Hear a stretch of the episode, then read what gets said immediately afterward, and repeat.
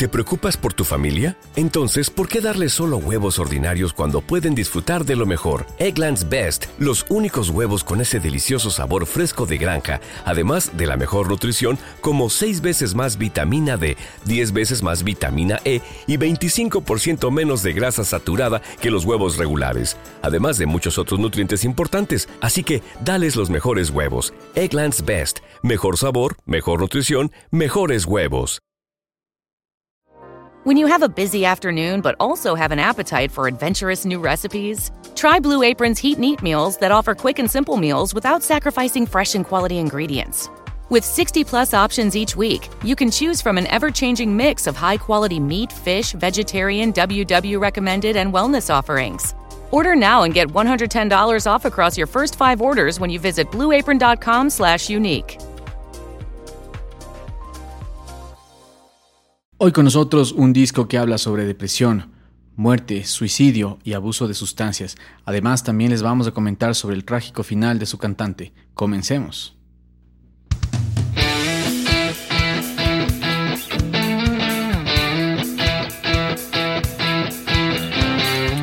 El CD un programa tras la música rock.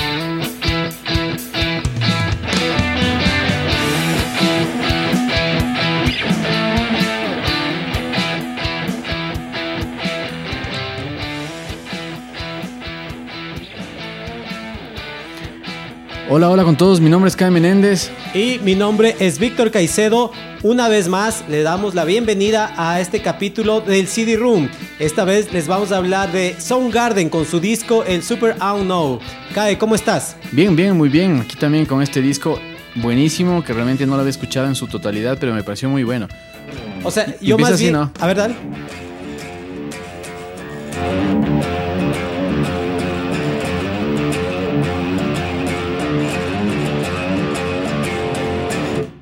Así empezaba el disco, ¿no? Así empezó el disco. Ah, muy bien. Este, te iba a decir, y ahorita dices que bueno, que ya le fuiste escuchando. Porque decir, Sí. hoy noche vamos a hacer la cruzada para que al CAE les termine gustando los Soundgarden Yeah. que no le gusta. Que no te gusta, ¿no? No, o sea, no es que no me gusta, sino que no le había cogido tal vez el gusto al, al- al disco. O sea, más que nada, como, y como en algún momento lo había comentado, no, no, no me gustaba mucho el timbre de voz que tiene eh, Chris Cornell, ¿no?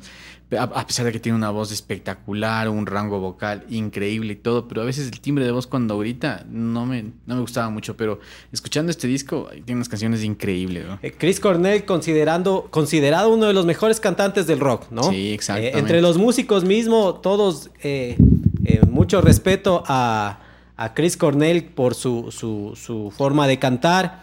Y, y- y con los Soundgarden que suenan potentes, suena, suena, esto es rock, esto es fuerte rock and roll. Sí, sí, más que nada, sabes que también existe una complejidad, creo que en el tema de composición en este disco, ¿no?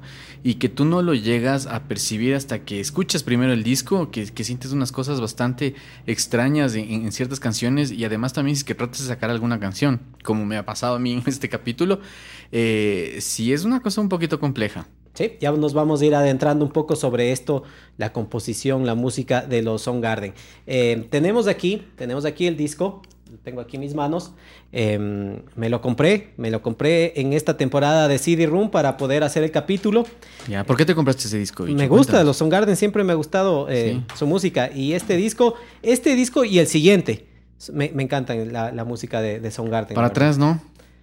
No, no, el- el- la verdad no, no mucho. Tiene un par de canciones en el disco anterior, el Bad Motorfinger. Bad Motorfinger. Pero- ¿Y cuál es el, el- el- el primero? Eh, No, Tiene- hay tiene algunos, ¿no? Este es su cuarto Este disco, es su cuarto ¿no? disco, sí. Ajá, tiene un par de discos más, pero de esos la verdad es que no, no he escuchado mucho. Pero este, este fue, con este fue que la rompieron los Soundgarden, ¿no? Con Claro. este eh, se dieron, como ya, o sea, hemos cubierto algunos discos, es como este es el disco con el que sale, que subi- para el- los Soundgarden fue este. Este disco fue el que les puso en la palestra. Así Sí. que vamos a escuchar. Y bueno, sí, la publicación del disco fue el 8 de marzo de 1994. La grabación se hizo de julio a septiembre de 1993 en Bad Animals Studio, Seattle, Washington. Géneros grunge, eh, rock alternativo.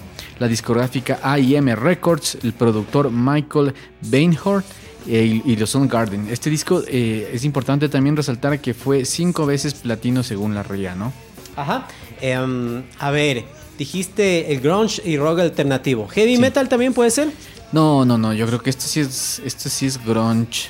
Eh, rock alternativo más que nada. Oye, ¿sabes qué? Ahorita que me dices eso, yo he estado un poquito cuestionándome la existencia del grunge como, como género musical. No sé si es qué te ha pasado a ti. Porque este, y, es por la sencilla razón de que, de que todo lo que tú escuchas como grunge o post-grunge termina siendo eh, parte del rock alternativo.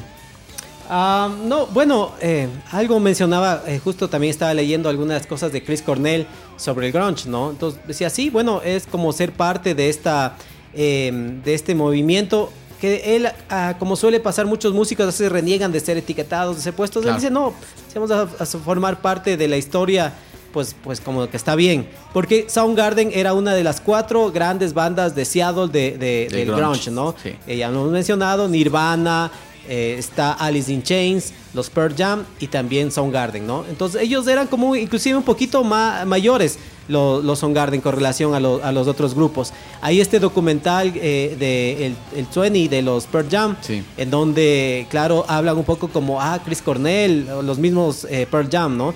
Hay una parte, un video que están ellos entre sus primeras presentaciones y, llega, y está llegando Chris Cornell y ellos, es Chris Cornell, o sea, llega así, claro, porque era, ya él era un poco una celebridad, ¿no? Cuando ellos estaban eh, comenzando ya a formar los Pearl Jam. Sí, incluso, incluso los Soundgarden son los primeros que firman con un sello importante, ¿no? De toda esta movida. Que, o sea, más que, más que, más que género musical, a mí yo ya le veo más al grunge como un movimiento, un movimiento de bandas que se formó en una ciudad que tenía más o menos algo en común que fue etiquetado como grunge, ¿no? Pero más que nada, o sea, más que género musical yo le veo más como un movimiento, un movimiento de músicos que la sacaron y la rompieron en los 90. Sí, puede ser, puede ser, ¿no? Es, es bastante válido lo que tú dices. ¿Quiénes eran los, los Soundgarden, no? ¿Quiénes eran los Soundgarden? Ajá, estábamos con en la voz, la guitarra, a Christopher John Boyle. Ese fue su nombre de, de pila, de nacimiento que eh, es por su apellido de su papá. El, su apellido, el apellido de su madre es Cornell. Entonces él después, me parece que se divorciaron los papás, tomó el apellido de su mamá. Entonces lo conocemos como Chris Cornell. Él, eh, al momento del lanzamiento del disco, tenía 29 años. Como dijimos, ya era el cuarto trabajo de los Soundgarden. Eh, inclusive Chris Cornell, que fue al principio en Soundgarden baterista, ¿no? Claro, él empezó siendo baterista y, cantando, porque entiendo que también él, él hacía el tema de las voces, pero se le complicó un poco después y más bien la opción es buscar un baterista y bueno, una excelente opción también, ¿no? Para que él pase la guitarra y, a, hacer las voces. Ajá. En la guitarra, Kim Tail, eh, él es de ascendencia de la India. Eh, um, él tenía 34 años, es el mayor del grupo. Eh, al, momento del lanzamiento, los 30, 34 años. Ah, 34 años, wow, ya, claro. Sí, sí, sí, es el mayor del grupo. Todavía tenemos chance, de bicho. a, romperla. Eh, de ahí en el bajo, Ben Shepard. Shepard. ¿Sí? Eh, que tenía 26 años al, momento de lanzar el disco. Para él era su segundo disco. Él está desde el Bad Motorfinger y de ahí venía con este segundo disco que aportó también su sonido y también un poco responsable de estas afinaciones que vamos a ver más adelante de los temas, ¿no? Claro. Eh, y en la batería, Matt Cameron, eh, que tenía al momento del lanzamiento 32 años. También tenía un poco mayor. Eh, eh, y el que lo conocemos como el actual baterista de los Pearl Jam, ¿no? Después de dejar Garden, pues se, juntó con los Pearl Jam y desde ahí ha continuado. Estuvo inclusive en algún momento en las dos bandas al mismo tiempo, eh, pero se separaron los Garden y de ahí ya se quedó con los Pearl Jam. Mm, buenísimo. Oye, este productor Michael Bainhorn, este productor no lo hemos escuchado antes, ¿no? En ningún capítulo. Eh, no, él, eh, la verdad me parece la primera vez que lo hemos mencionado. De todos los discos que hemos cubierto, estamos en nuestro capítulo número 24. es verdad, eh, Michael, Michael Bayhorn, él ha trabajado con Red Hot Chili Peppers, con Hall, con Marilyn Manson, entre algunos. Mm. Entonces, es un productor importante. Él no estaba como destinado a ser el productor del disco. alguien, alguna amistad, algo le recomendó, mira, Son Garden está yendo a grabar, parece que ya tienen eh, que ya fijaron quién va a ser el productor, que iba a ser eh, supuestamente Rick Rubin.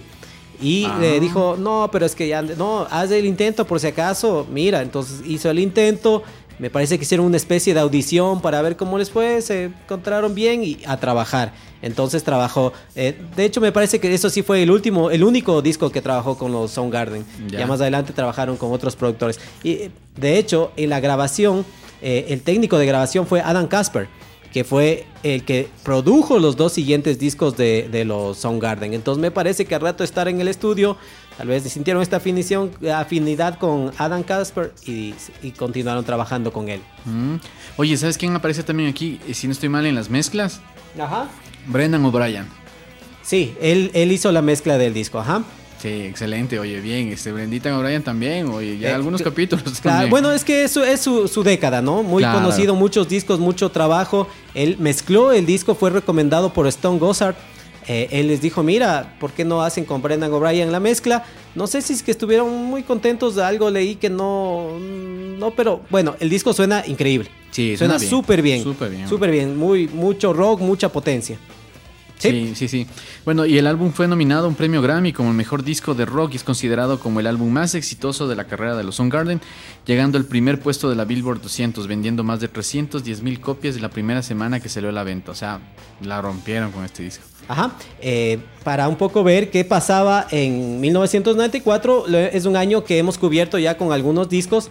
De todas formas, eh, eh, para quienes estén escuchando este, eh, tal vez el capítulo por primera vez nos esté escuchando, pues am, hacemos un poco el contexto. Tenemos en la Billboard, estaba al momento del lanzamiento del disco, eh, que esto fue en marzo de 1994, ¿no? Estaba Mariah Carey, R. Kelly, Ace of Base. Esto era lo que estaba Mm, sonando claro. en, en la radio. Eh, en el- lo que respecta al rock, en ese año, el 94, algunos de los temas destacados, Loser de Beck, Selling the Drama de Live, eh, Zombie Ah, de sí. The Cranberries y Basket Case de Green Day, que también fue un año que la rompieron los grupos de, de estos nuevos de punk, ¿no? Claro, sí. Ya, eh, en lo que es las películas, en los Oscars, eh, las películas destacadas de ese año fue la lista de Schindler, la gran película de, de la. Segunda Guerra Mundial, Jurassic Park, que, que también la Buenazo rompió, eh, eh, fue algo increíble ver esa película con los dinosaurios, los efectos, me acuerdo. Y el concepto también que tenían de cómo les traían los dinosaurios era algo increíble, ¿no? Algo que tú decías, wow, ¿será que lo pueden hacer eso? Claro, eso es lo que eh, nosotros decíamos, tal vez nuestra edad, ¿no? Éramos jóvenes, 12, 13 años, Claro. que rompió esquemas. Para nosotros, sí, y seguro para muchos también, ¿no? Y alguna otra película de, eh, de piano. Que algunas de las cosas especiales eh, que pasaron en 1994, eh, desde luego el suicidio, de Kurt Cobain un mes después de, de- de lanzamiento de este disco, también la muerte del corredor de autos de Fórmula 1, Ayrton Senna, el, bra- Ayrton Senna, el brasilero, Ah, sí. el estreno de Friends, la, la serie está famosa, Y otra vez el nacimiento. de el Justin nacimiento de Justin Bieber eh, y el Mundial de 1994 que fue en Estados Unidos, se lanzó el PlayStation 1 y también este suceso que fue con el jugador de fútbol americano O.J. Simpson, ¿no? Que fue algo también que resonó bastante. Aquí no fue lo del boxeador que le mordió también de, de... No, eso fue en otro año, ¿no? No, eso fue en el 97, si no estoy mal. 97, 97, Sí. 97. Y eh, también entre los discos que se lanzaron ese año, el Vitalogy de los Pearl Jam, el. Dookie de los Green Day, eh, Smash de los Offspring, también. Jar of Flies de los Alice in Chains, ¿Quién está? Ah, no, ya, no, no, no he escuchado. eh, el Purple de los eh, Stone Temple Pilots, también, sí. de Downward Spiral de Inch Nails, También, eh, el, el disco debut de los Korn y Uf, el. Unplugged de Nirvana. Mira que los Bestial. cuatro de, de- de- de grandes del grunge lanzaron discos, ¿no? Eh, claro, el de, el de Nirvana fue como uno póstumo, esto de lanzar el... El, el, El Unplugged. El Unplugged porque para ese entonces Kurt Cobain ya había fallecido. Ah, o sea que el, el Unplugged fue lanzado después de, después de la muerte de Kurt Cobain. Eh, sí, eh, Ah. el Unplugged se grabó, si no estoy mal, fue en noviembre de 1993. Entonces, claro, de ahí ya eh, seguro estuvieron pensando en la producción, algo. En abril del 94 se suicida, suicida Kurt Cobain y eh, pues supongo que ahí lo aplazaron o inclusive con movimiento de marketing hay que sacar el disco. Y, y- y claro, es un disco muy importante, ¿no? De, de- dentro Claro. del rock, de, de estas versiones acústicas, de estas series de MTV. Sí, sí, sí. Oye, bueno, y también este disco, eh, eh, el Super Unknown, eh, Unknown, tuvo algunos sencillos, no cinco sencillos, o sea, es un- una cantidad bastante para, para, para un disco. Eh, sí, sencillos, todos buenazos. Sí, todos temas buenos, ¿no? buenazos. Yo creo que ya les he ido escuchando, eh, cachándole los temas que hay. eh, y, y habrás encontrado que sí, son, todos son, Sí. aplican como sencillos, ¿no? Sí, sí, sí. sí, sí. Entonces, eh, este disco. ¿Sabes cuál me faltó a mí como sencillo? Esta canción de... mm, Eh, la canción... La que me gustó, ¿te acuerdas? no me acuerdo del nombre. A ver, déjame ver aquí en la lista. Déjame, tocarla para que, para que tú le... Para que tú le veas, ¿ya? Ah, les tienes que bajar. a- está en, en, en re, ¿no? Exacto, es esta.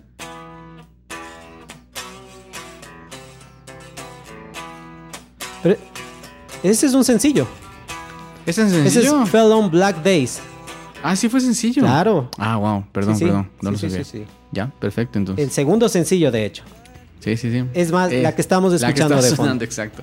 Canción sota. Es increíble esta canción. Esta canción me encantó, me encantó. Iba, a decir que este disco, yo em, viví un tiempo en, est- en Estados Unidos, unos meses, y ahí había la opción de que vayas a una a las bibliotecas. Alguien que estuvo ahí me, me ayudó para sacar la tarjeta. Ya. Entonces era porque, ah, necesito un libro de inglés. Estaba estudiando inglés.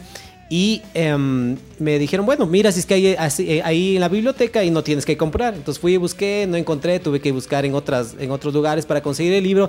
Pero me di cuenta que ahí eh, eh, tenían discos y películas. Yo, a ver, a ver, a ver. Entonces fui y tenían todos los discos originales del disco, digamos Ah. así, todos tal cual, en, en bastante buen estado los discos y algunas películas. Entonces yo, ¿puedo llevar esto? Claro. Entonces me registraban y me llevaba los discos por montones, ¿no? ¿Ah, Entre sí? esos estaba este. Ya. Y eso digo, y algunas películas que también pasaba, pasaba viendo y practicando de una vez el inglés. Entonces me llevé este disco y ahí lo escuché. Ahí yo tenía en ese entonces el mini disc, lo digitalicé, entonces lo andaba a escuchar en el mini disc. Pero ahí escuché el disco íntegramente y me, entre las canciones que, que me saqué, pues estaba eh, obviamente Black Hole Song, el tema Claro. eh, eh, que la... El que el le da más especial más de este disco, ¿no? este disco, sí. Y el Fell on Black Days. Eh, también entre los que me llamaron la atención, Limo Wreck, The Day I Tried to Live, son algunos, algunos de los temas, pero eh, dije sí, discazo, me encantó lo, eh, ese disco de los Soundgarden. Ya esto, de este ha pasado 20 años ya. Sí, sí, sí. Oye, ¿y sabes qué me tocó? Bueno, ahorita, ahorita que ciertamente estaba como que bajándole un poco la afinación, era porque estos, estos chicos manejan unas cosas súper interesantes en la, en la afinación, ¿no? Muchas de las canciones son en re, que significa es bajar el tono de la cuerda, de la sexta cuerda de la guitarra, se le baja un tono para que suene un poquito como que más pesado, ¿no? Ajá. Eh, eso es uno, pero de ahí tienen unas dos o, o- o tres canciones más que tienen unas, unas afinaciones súper locas. Por ejemplo, hay una canción que se llama The Day I Try to, eh, to Live que tiene afinaciones en mi, mi y, toda, y, y todo el resto de las cuerdas son en sí.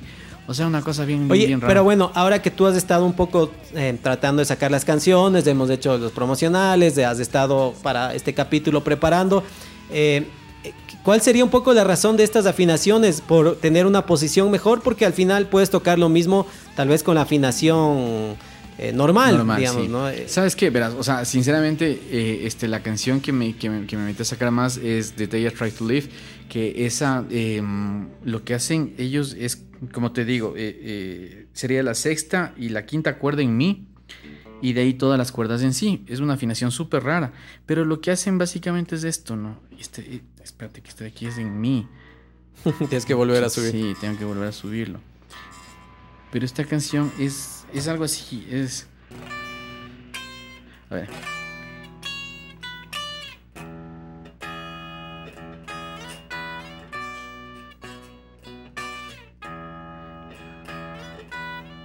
O sea, tú le puedes hacer tranquilamente esta canción así, ¿no? En, en una afinación normal. Pero ellos le hacen una cosa súper rara. eh, y para serte sincero, no sé por qué. Um, eso digo, tal vez yo pensé puede ser un poco la posición. También debe darle otro sonido. Si dices que algunas de las cuerdas creo que estaban en sí, en mi, eh, debe darle algo, una- un sonido distinto a- al rato de tocar. O sea, Eh, sí, no, sí, sí, sí, sí, claramente. eh, O sea, ellos cuando tocan en vivo, incluso se, se, se- les ve que hacen unas cosas por acá para, para poder sacar este sonido.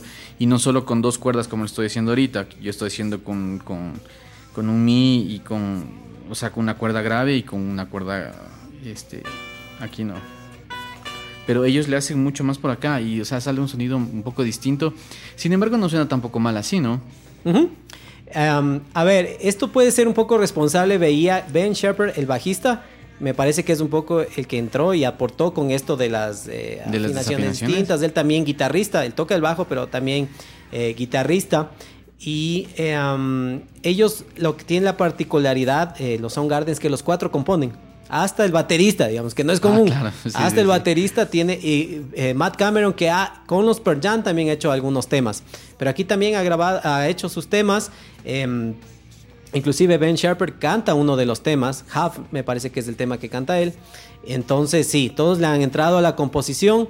Eh, no solo Chris Cornell, tal vez lo que sí son las letras de Chris Cornell, pero la música se va a encontrar que algunos temas son de uno, del otro. O sea, todos trabajaban y decían que en el momento de grabar este disco, eh, sí les pasó que pasaron más tiempo grabando que los anteriores discos que componiendo. Entonces cada uno vino con sus ideas, se juntaron, comenzaron a grabar y el productor, Michael Bainhorn, sí estuvo como un poco preocupado de que suene bien, de que estén, estén ellos enfocados, de que todo salga bien. Entonces Chris Cornell decía así, hay veces que nos tuvo repite y repite la canción que hasta ya estábamos hartos de escuchar de, de alguna canción, ¿no? De estar grabando y grabando. Ellos no, eh, de lo que entiendo, ¿no? no es que grabaron al mismo tiempo que como otra, otros discos de otras bandas, sino que grabaron eh, por partes, de la batería, el bajo, de ahí las guitarras, de ahí la parte de Ah, Cornell. ve. Entonces, pero que estuvieron ahí, estuvieron tres meses en el estudio haciendo el disco, ¿no? Claro, sí, tres meses. Tres Ajá. meses. Y, no, pero se escucha súper chévere.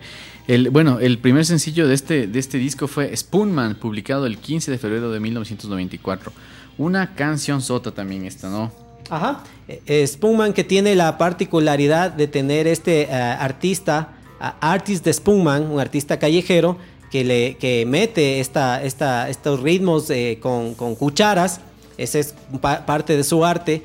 Eh, entonces, eh, a lo largo del tema está él tocando, ¿no? Con las cucharas y, y es algo... Al final, sobre todo, suena.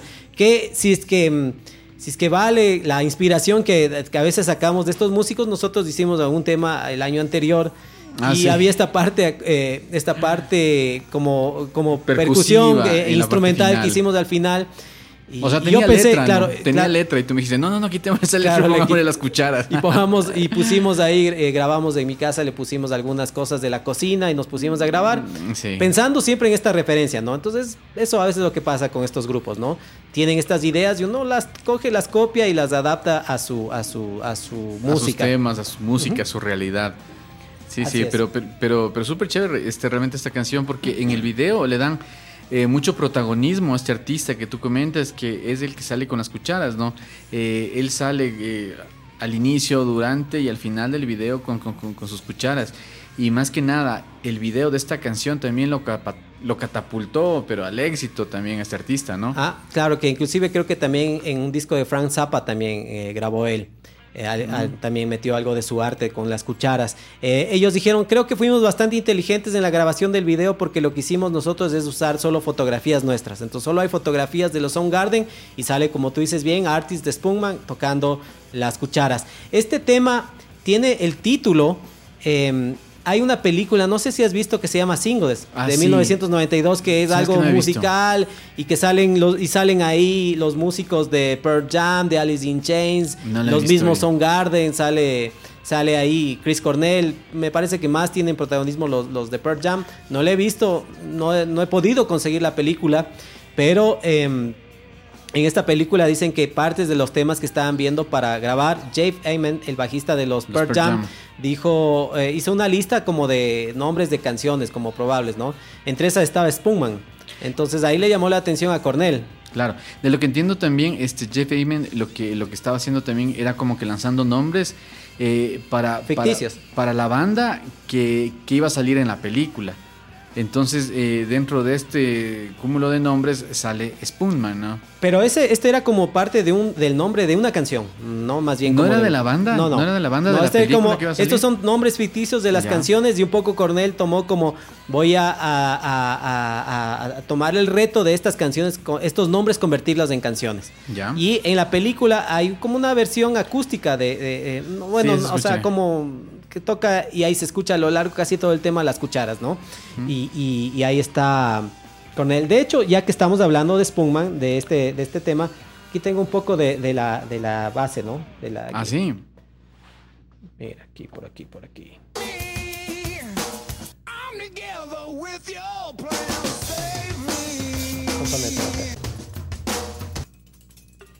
Ahí están las cucharas, güey. ¡A comer! Un poquito más de atrás, repitamos. ¡Wow! ¡Qué increíble! Oye, y esto no se percibe mucho en la mezcla, Claro, ¿no? no, no tiene mucho, solo una parte está como más presente. Sí, de ahí la, estas parece que es al final. largo. ¡Wow! También me parece que Matt Cameron le sumó algunas, igual algunas cosas de cocina. Y, y está también no solo las cucharas, ¿no? Tal vez hay algunas cosas que escuchan por ahí. Que también que-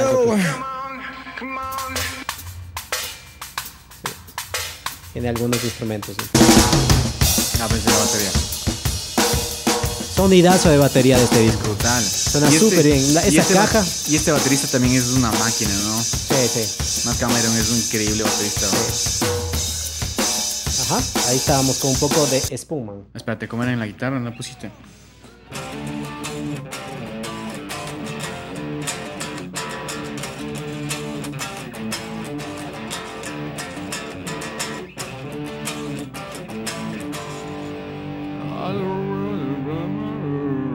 Es, es buenísimo ese tema. Buenísimo. Sí, sí, sí. Pongamos el disco, sigamos escuchando. Em, entonces, eso con Spoonman. Oye, esta canción también entiendo que tuvo un Grammy, ¿no? En 1995 como mejor interpretación de metal. Eh, no, me parece que fue dentro de la ceremonia de los mismos 94. Ah, en el Que hicieron los 94. Grammys. eh, de hecho, ganó Black Hole Song y, y Spoonman ganaron un Grammy cada una de las canciones. Mm. Y estuvo como bien nominado, eh, dijiste, estuvo nominado a mejor álbum de rock el disco, ¿no? Que no, no lo ganó. Claro. Ya. Entonces, teníamos eso como sencillo. El siguiente sencillo, The Day I Tried to Live. The Day ¿Sí? I Tried to Live, sí. Esta canción que justamente estábamos comentando hace algún momento que tiene una afinación súper compleja.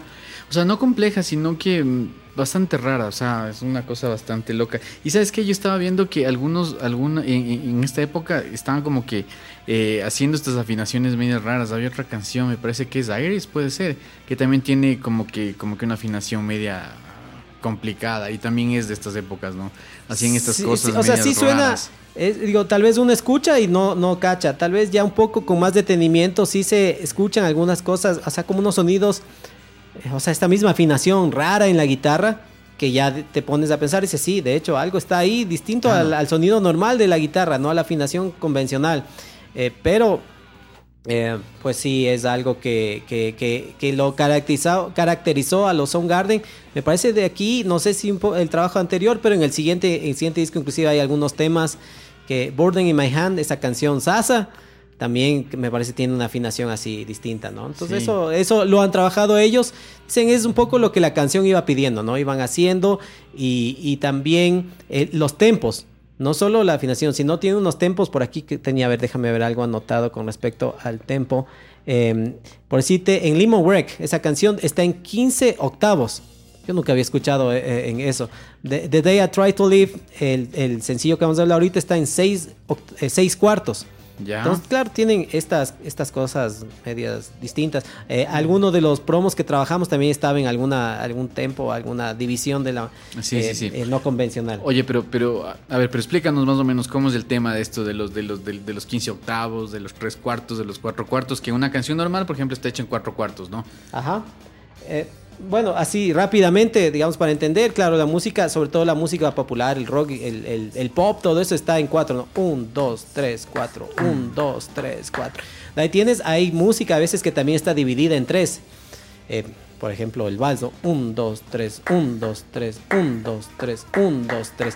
De ahí ya vienen otras divisiones. Tal vez un tema famoso que hace eso es eh, Money de los eh, Pink Floyd. Me parece que está Ah, en siete octavos. Entonces, claro, van variando entonces cada vez que hay, eh, tiene siete, siete tiempos, digamos, ¿no?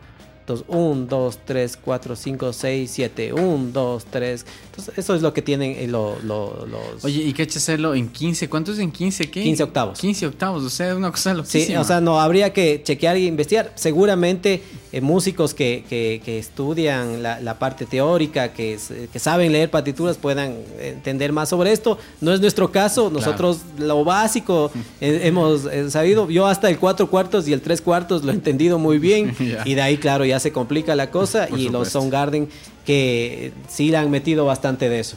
Oye, pero sí, sabes que yo creo que todo este tipo de cosas que, que, que hacen ellos eh, en las guitarras, en los tempos y todo eso, creo que sí les dio un poco de este pues ese respeto también ¿no? entre, entre los músicos y todo eso porque esta banda o sea de lo que de lo que pude leer un poco también o sea está como que en el podio de todas las bandas eh, eh, del rock alternativo y todo o sea sí sí como te digo eh, bueno sus músicos Matt Cameron Tim, Kim Tyle son músicos considerados siempre entre los top altos de guitarristas, de bateristas, ni, sea, ni, ni hablar de Chris Cornell como cantante. Claro. Eh, ellos han sido una banda que le abrieron en su momento a, a Metallica, a Guns N' Roses.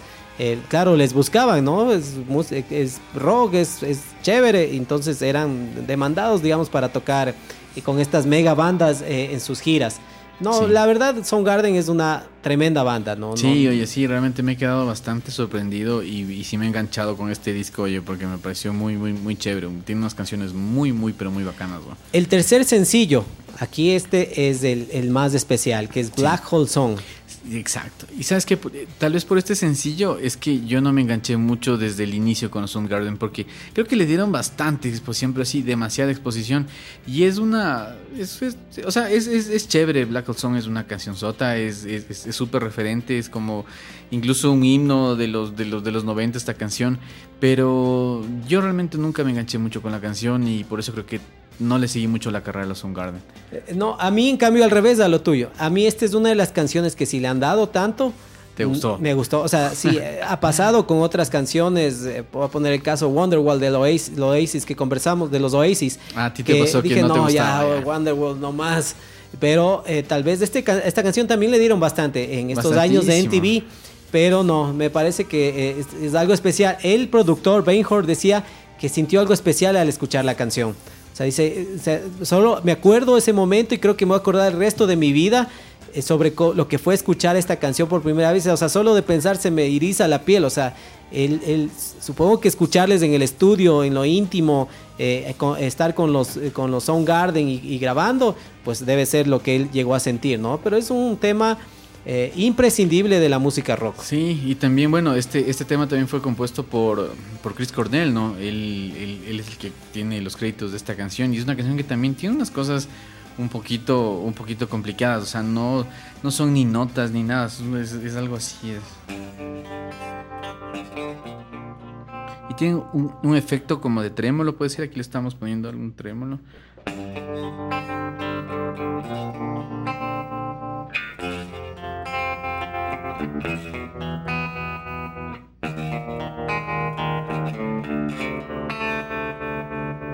Que le da como que esta, esta, esta mística así media, media extraña, una cosa media...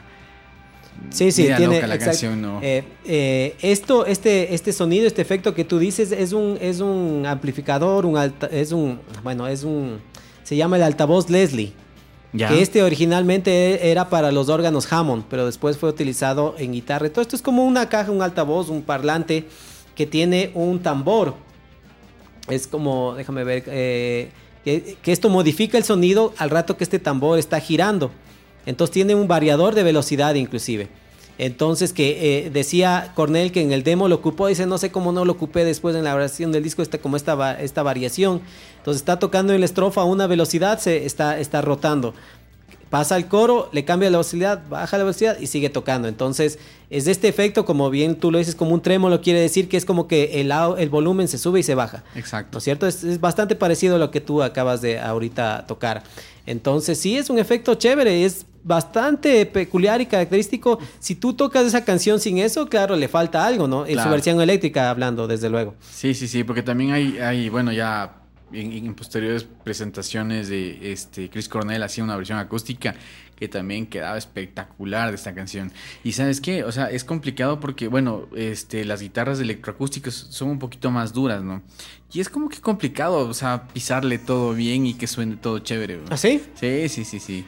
Ya, este, em, antes de grabar esta canción, Benhor dice que le hizo escuchar a Chris Cornell a cantar a Frank Sinatra. Que un poco tenía esto, esto Benhor, ¿no? Vamos a escuchar, vamos a concentrarnos a ver. Entonces le he puesto a escuchar Frank Sinatra.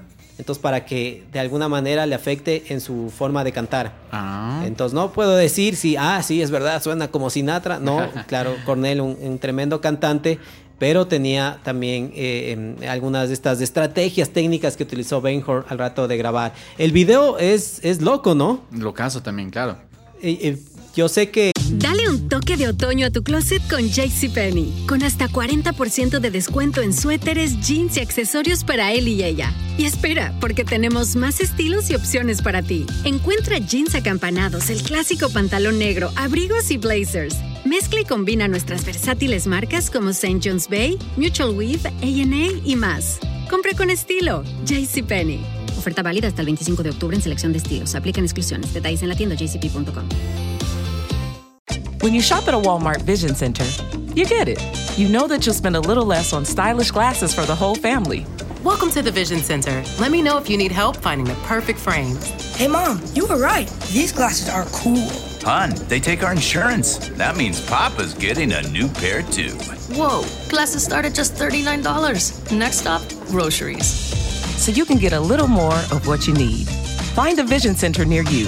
Save money, live better. Walmart. Hay, hay, hay papás que son más abiertos que sus hijos vean eh, ciertas películas, ciertos videos. Yo estaba estudiando esta semana, entonces empezaba el video y no sabía si hacerle ver a mi hija de tres años que estábamos ahí.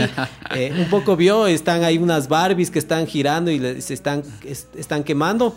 Entonces mi, mi hija pues dice, ¿por qué queman las Barbies? ¿no? Entonces dije, bueno, entonces no dudaba un poco de, de seguir viendo. Tiene esto que están estos rostros y comienzan a un poco a deformarse. Como a quemarse, las no caras. sé. Eh, Es como que, o sea, de lo que entiendo en el video es como que el, el- este agujero negro, porque Black Hole Sun es como eh, un agujero negro del sol, ¿no? Eso es lo que significa Sí. la canción, ¿no? Entonces es como que el agujero negro te está, está comiendo toda esta sociedad normal, todo esto de lo que... O sea, claro, toda esta sociedad, como dices, como vanidosa, porque están ahí, que se súper vanidosa la gente, bastante como materialista los que salen en el video, Mm. y al final el sol se convierte en un agujero negro y termina tragándoles, digamos, a toda esta gente.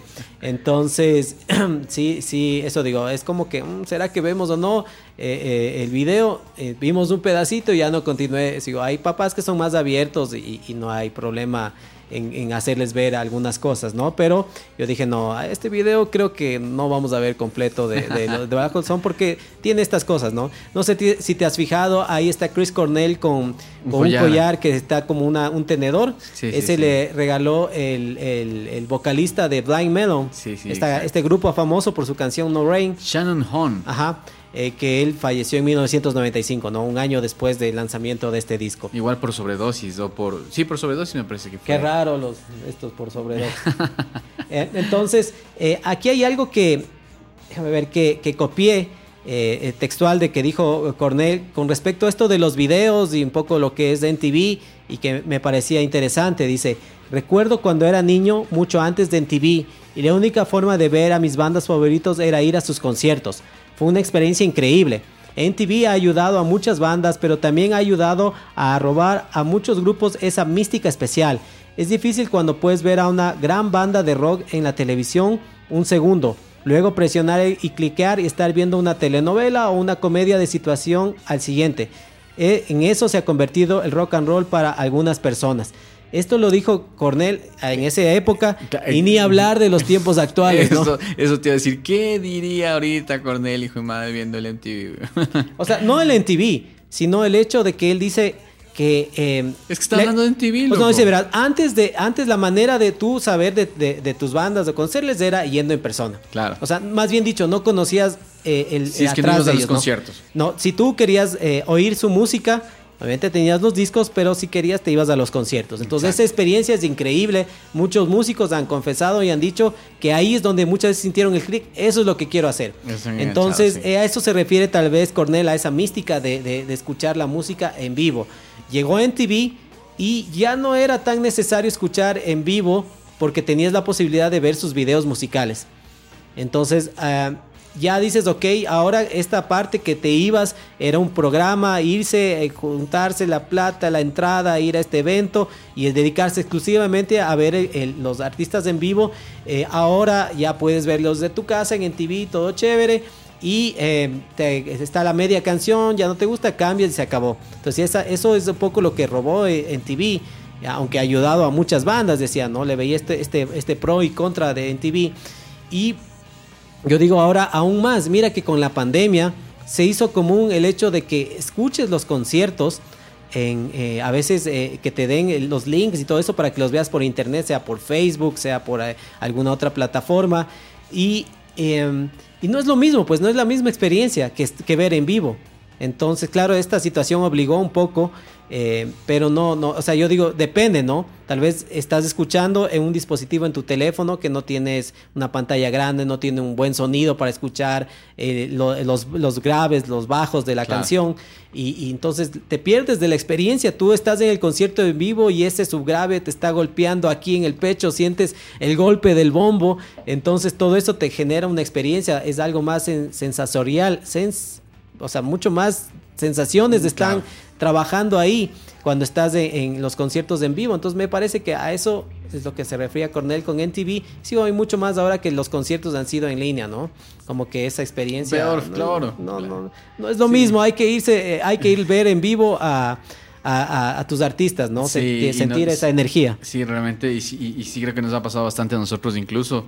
Eh, por ejemplo, yo recuerdo uno de los conciertos más increíbles que también vivimos aquí fue cuando fuimos a ver a Papa Roach en vivo. Fue increíble, o sea, escucharles y todo, o sea, fue, fue realmente. Claro, sí, sí lo comentamos. Eh, es un, concierto que valió la pena. Tal vez se dio las condiciones del buen sonido, estuvimos en buena posición, estuvimos bastante cerca, sonaba bien, les veíamos de cerca.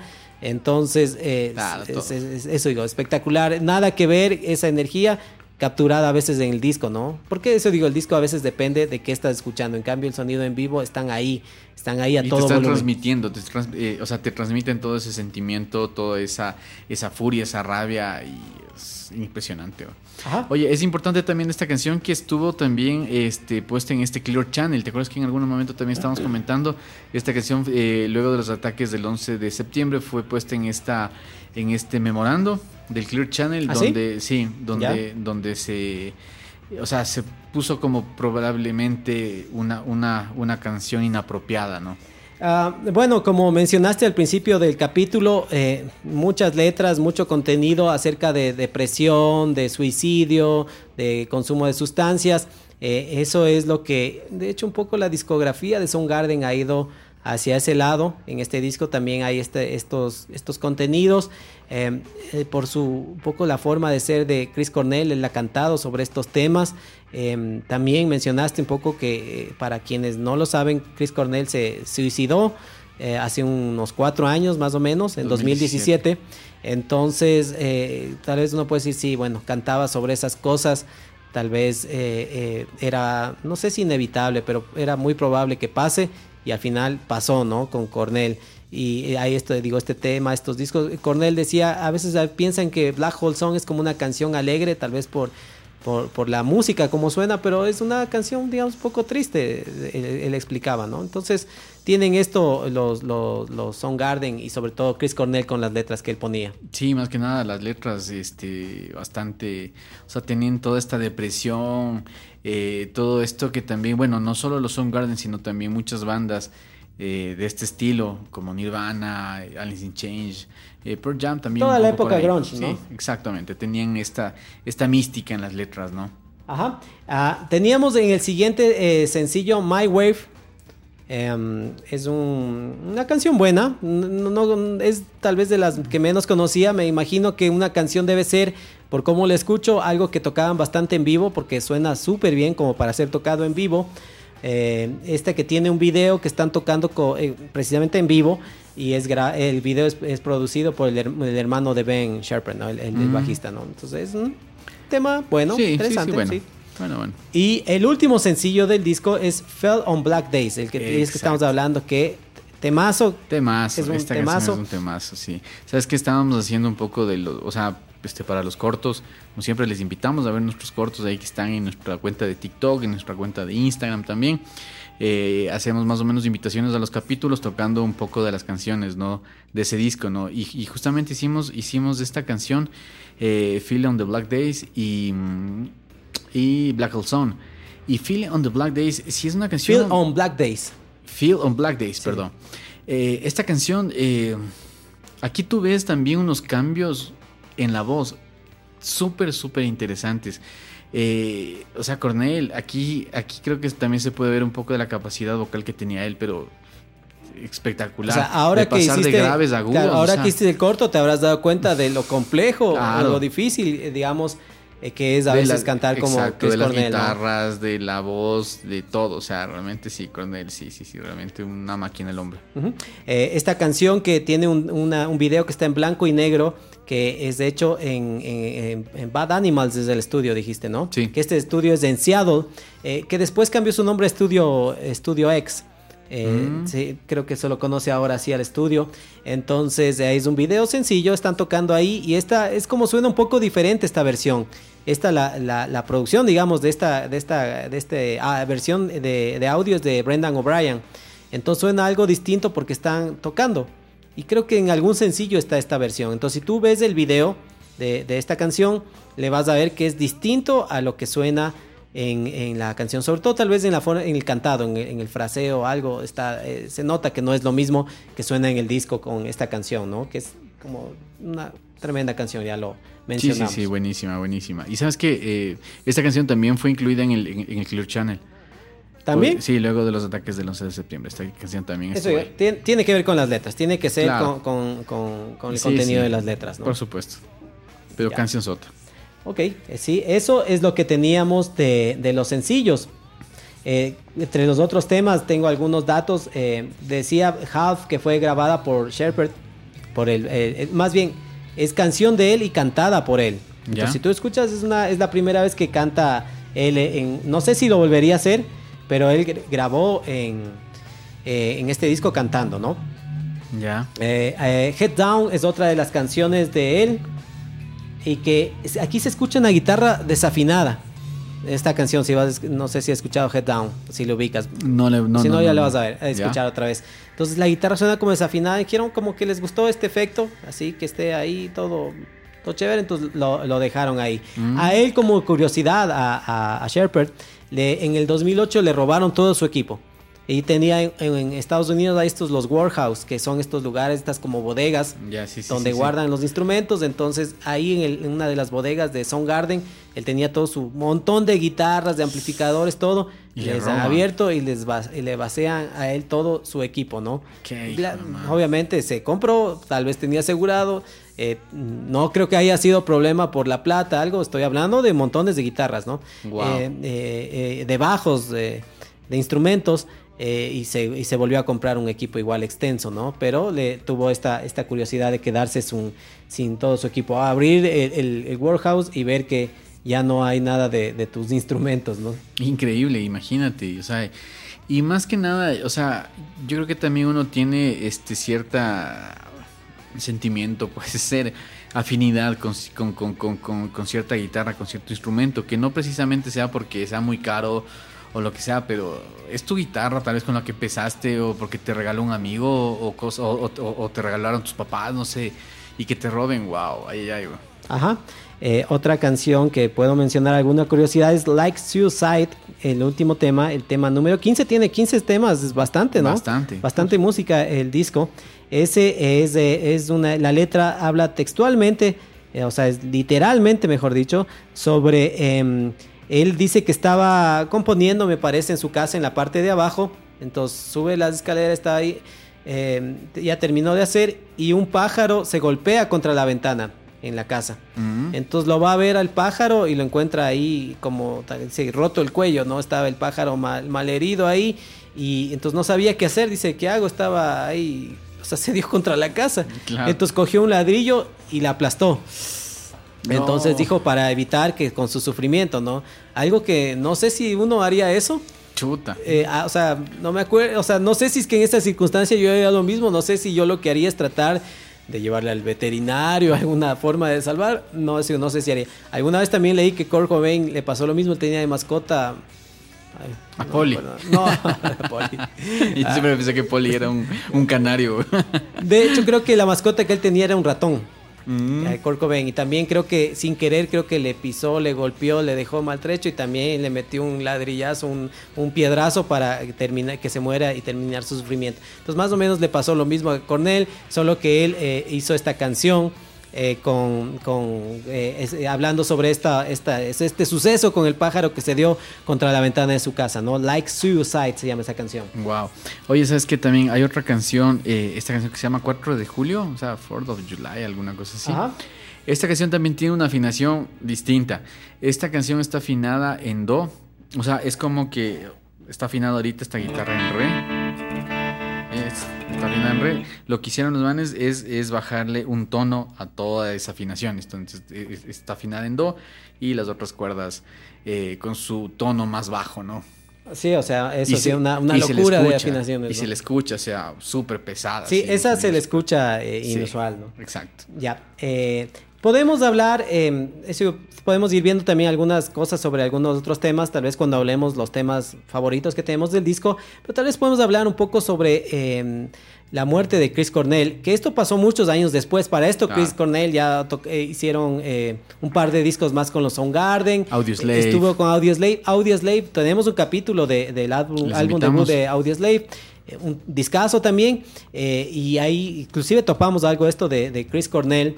eh, pero eh, eso digo, pasaron muchos años para que esto suceda. Pero es importante, me parece, mencionar. Porque eh, Chris Cornell tiene la particularidad de haberse suicidado mucho más tiempo después de, de- claro. de lo, de lo que tal vez lo normal, que uno puede asociar a veces la muerte de Kurt Cobain, el suicidio y todo, la juventud, eh, no estar tan Las centrado. drogas. Sí, Eh, estamos hablando de Chris Cornell, que cuando él falleció tenía 52 años. Claro. Ya un- con, su, con su familia, un, un hogar armado, él eh, aparentemente ya alejado de sus adicciones, él sufrió adicciones con, con las drogas y todo, y, y ya limpio, como suelen decir, y resulta que a los 52 años, eh, después de un concierto de precisamente con los Soundgarden, estaban tocando en Detroit, si no estoy mal, eh, Chris Cornell se va a su, a su habitación de hotel y se termina eh, eh, ahorcando, ¿no? Él, muere por, por haberse ahorcado. Sí, pero entiendo que él, él, buen- bueno, este, él había hablado este, previamente con su esposa y su esposa le había notado como que estaba un poquito balbuceando, ¿no? Al parecer había tomado mucha, mucha medicina eh, eh, como para la ansiedad, porque él tomaba muchísima medicina también. Y, y esta medicina en algún momento llegaba a ser un poco depresiva, ¿no? Y aparte también con los, con los, eh, no sé, pues con la depresión que él también se jalaba, con lo que venía él luchando toda su vida, como que hicieron un boom ahí y terminó suicidándose. Ajá, este eh, eh, suele pasar con a veces con estas muertes de los artistas de que hay un poco de, de, no sé si polémica, de misterio y en sí. este caso la muerte de Cornell no está exenta de eso. Bien lo mencionaste, la esposa Vicky Cornell, en su segundo matrimonio de, de- de Chris Cornell, ella decía de que no estaba satisfecha o conforme con el, el- el reporte de, de la muerte de, de Cornell y inclusive puso una demanda al doctor que lo atendía Chris Cornell, él junto a sus hijos, sus hijos son pequeños, me parece estarían entre Sí. 11, 12 años eh, al momento del suicidio de, de Chris Cornell. Eh, entonces le pusieron una demanda al médico porque decían que él le siguió recetando un medicamento eh, cuando él tal vez ya no lo neces- necesitaba. Una de las, de las, de las reacciones a veces de este medicamento era la, la dificultad de hablar, que es lo que tú dices, que estuvo balbuceante, que no se le entendía bien. Se preocupó Vicky Cornell, le llamó, eh, o sea, él estaba en la habitación, estuvieron hablando, me parece que colgó. eh, y él- ella se preocupó, le llamó a uno de los de, de- de- Guardaespaldas, guardaespaldas, creo sí. que es de, los Soundgarden, que vaya a ver, él fue a ver eh, eh, con, con Vicky Cornell al teléfono, no, está puer- la puerta cerrada, no, golpea, abre la puerta, patea la puerta, porque los de seguridad del hotel no le hicieron caso. Yo, no, no, no, no, no, no fueron para ver qué es lo que pasaba. Eh, Bota la puerta, encuentra a Cornell botado en el piso, le trata de dar, creo, un poco de reanimación. Eh, llaman a, los servicios médicos, a, o sea, los paramédicos, tratan de reanimarlo y, y- no lo consiguen, ¿no? A la final, en la madrugada del 17, 18 de mayo de 2017, pues falleció Chris Cornell.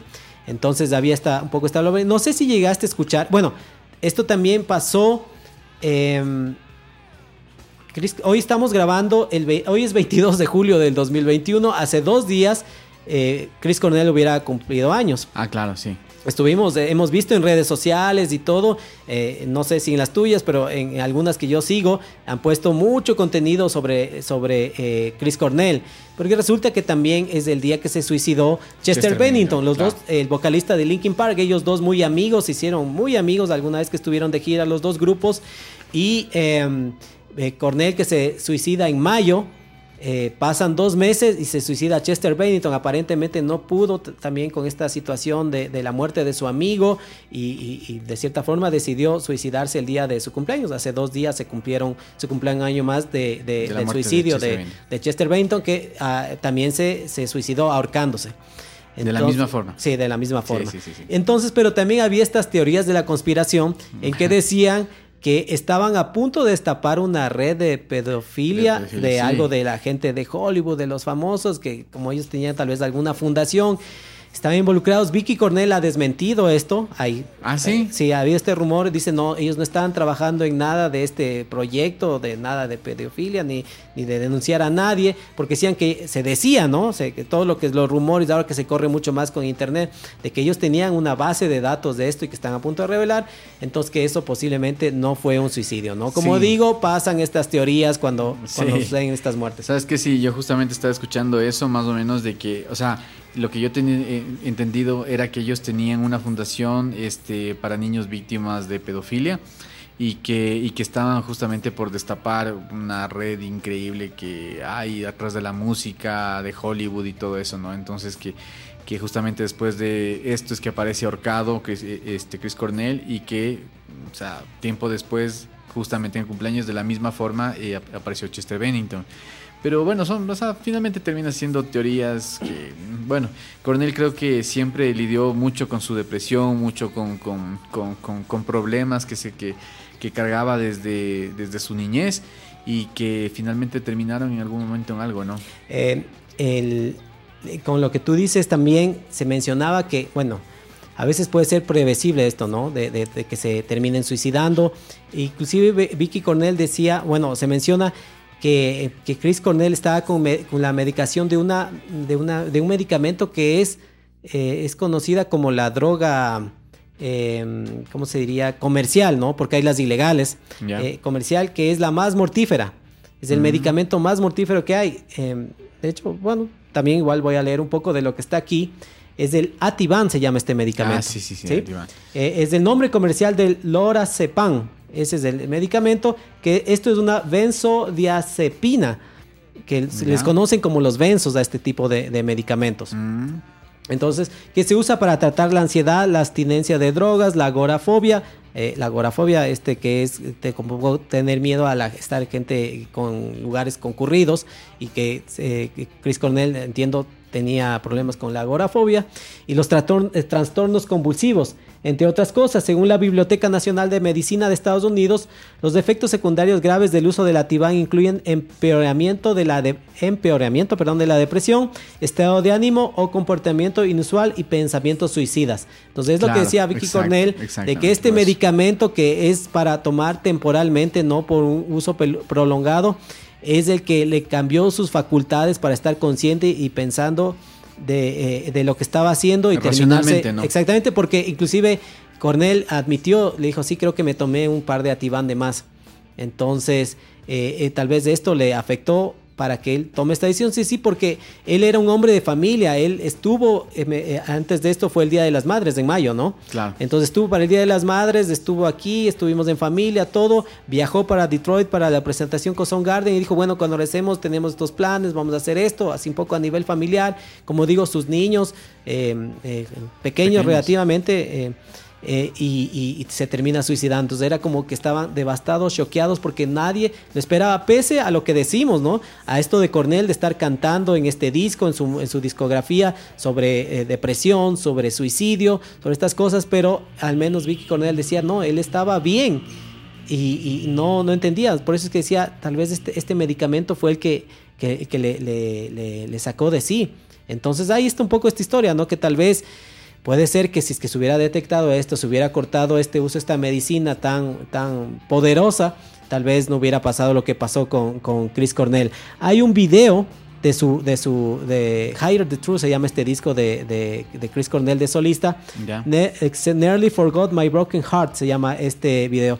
Que al poco tiempo de la muerte de Cornell dejaron de, de poner el video en, en, en, YouTube, en las plataformas, porque ahí es un video donde a Chris Cornell lo cuelgan. Ah, sí. O sea, no. lo ejecutan colgando. Ya. Entonces le pone todo. Yo quise ver un poco el video, pero me está como incompleto, algo así, como que no, no, está, no es- salen como imágenes como, como congeladas, digamos, algo así. En una, en una versión que decía oficial. No vi otras, había algunas otras alternativas. La que revisé como oficial no está, no se ve bien el video, digamos. ¿no? Podrían chequearle para ver si es que tal vez yo no lo, lo terminé de apreciar completo el video, pero lo- este es uno video que lo, que lo cortaron. Wow. ¿sí? Eh, otra de, la- de las cosas es que eh, hay una estatua al siguiente año de la muerte, en el 2018 hicieron una estatua de Cornell en, eh, afuera del Museo del, del- del Arte Pop, creo, de, de- de Seattle, que en algún momento inclusive fue vandalizado. ¿Por qué razón? Algo no, no se podría saber, ¿no? No creería que nadie tiene como nada en contra de Cornell, ¿no? Como, eh, sobre todo en Seattle, su, su ciudad. Claro, su ciudad. Pero ahí le cacha. habían pintado eh, a, la, a, la, a, esta, a esta estatua grande que está fuera del museo, que inclusive consideraron ponerla adentro, tal vez para que esto no vuelva a pasar, ¿no? Es un poco inexplicable, digamos, por qué harían vandalismo de, de, una estatua de Chris Cornell. Claro, bueno, es que yo creo que en general todas las estrellas de rock y todos, ¿no? Tienen sus, tienen sus fans eh, y también su gente que le odia, ¿no? Eso es lo que es lo que ganas también por ser un poco famoso, a pesar de que hayas muerto o lo que sea, pero, pero finalmente terminas generando estas pasiones, ¿no? Estas, estas pasiones por la música. Hemos hablado extensamente de esto de Chris Cornell, de, de su muerte y, y- y todo, porque eh, si llama la atención siempre eh, llamamos a, a que si es que hay algunos problemas, algo, buscar ayuda, no dejar pasar en esta depresión. eh, es, eh, es a veces invisible, parece que la gente está bien, que todo anda bien. Eh, esto pasaba un poco con Chester Bennington y al final eh, te coge por sorpresa eh, lo que pasó. Sea o no, como lo dice Vicky Cornell, su esposa, si es que fue o no, se podía evitar o no, pero pasó. Entonces siempre es esto, ¿no? Es tampoco inexplicable. A mí sí me golpeó mucho la muerte de Chris Cornell, sobre todo esto al saber que ya como hombre de familia, con sus hijos, el vacío que sentirían decisión, estos claro. chicos en su casa, o sea, realmente eso, esa es la parte que más devastadora, más que a veces perder al artista, al músico, Claro. sino el Al haber perdido a, familia. a- a él, a alguien que estaba Claro. en su hogar, o sea, el vacío que dejó en su hogar, obviamente eso es lo, lo- lo más doloroso con respecto a esto de Chris Cornell. Sí, lo pero es que después también fue el tema de, de, de Chester Bennington, ¿no? Y fue un tema seguidito, o sea, sí.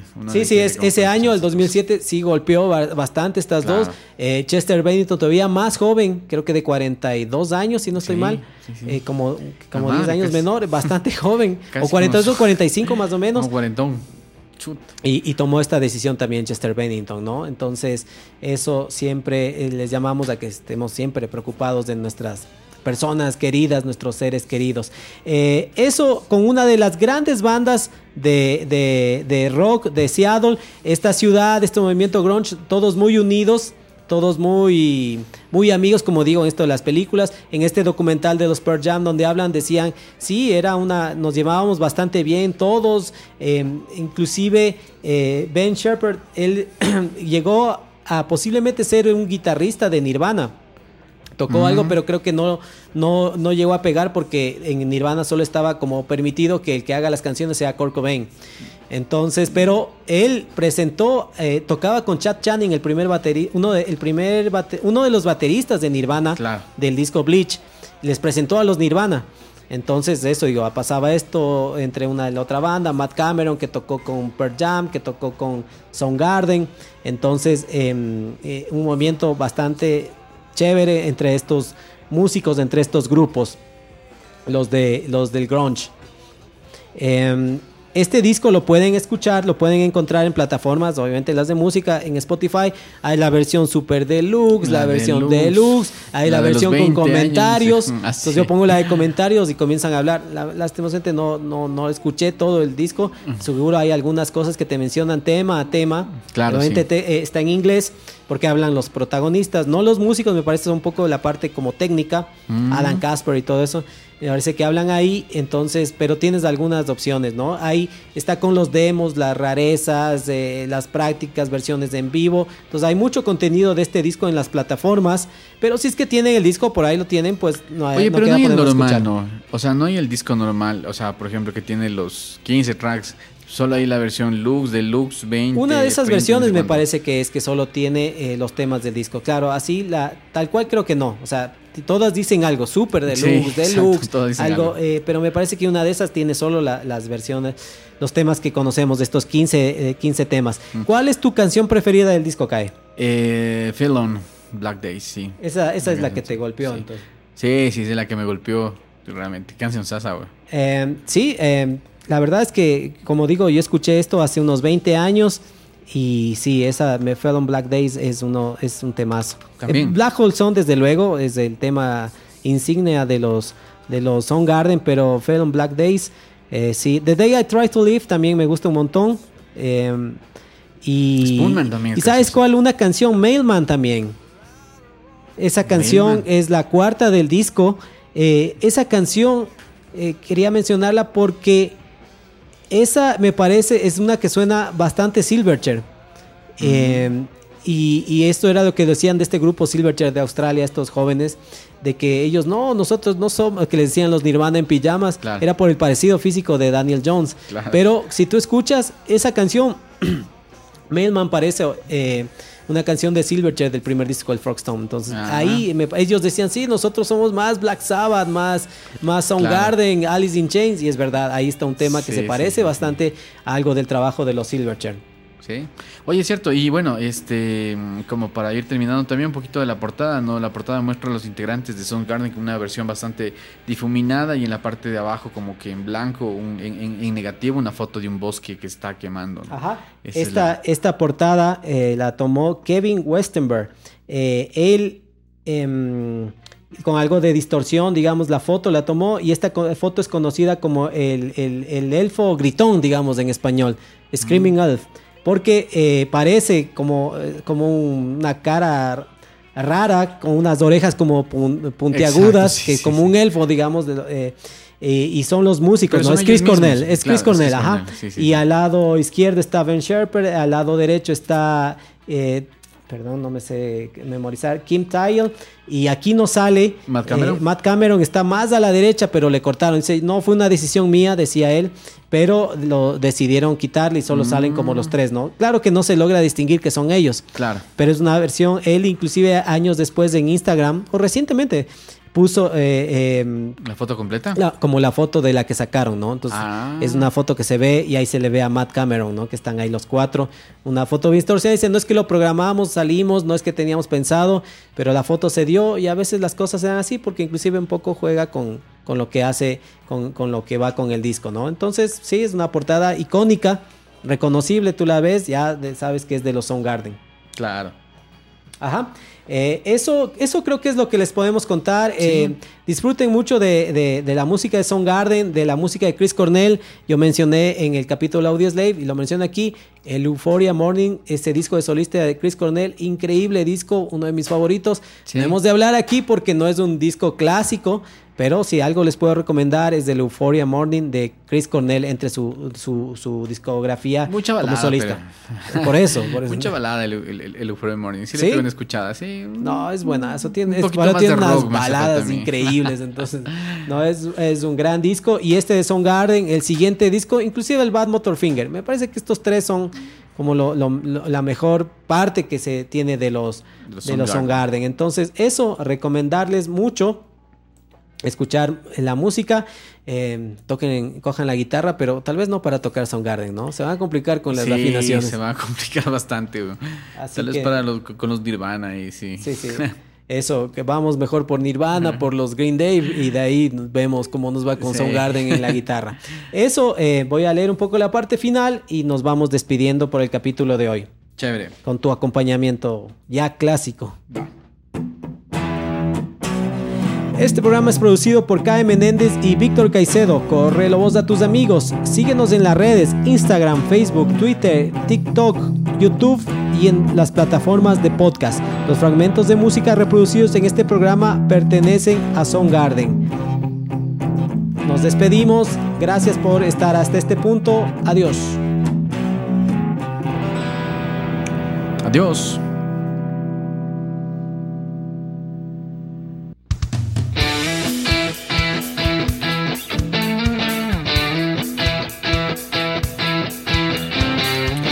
El CD Room, un programa tras la música rock.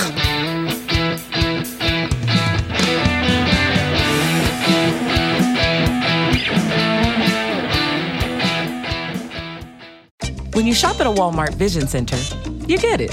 You know that you'll spend a little less on stylish glasses for the whole family. Welcome to the Vision Center. Let me know if you need help finding the perfect frames. Hey, Mom, you were right. These glasses are cool. Hun, they take our insurance. That means Papa's getting a new pair too.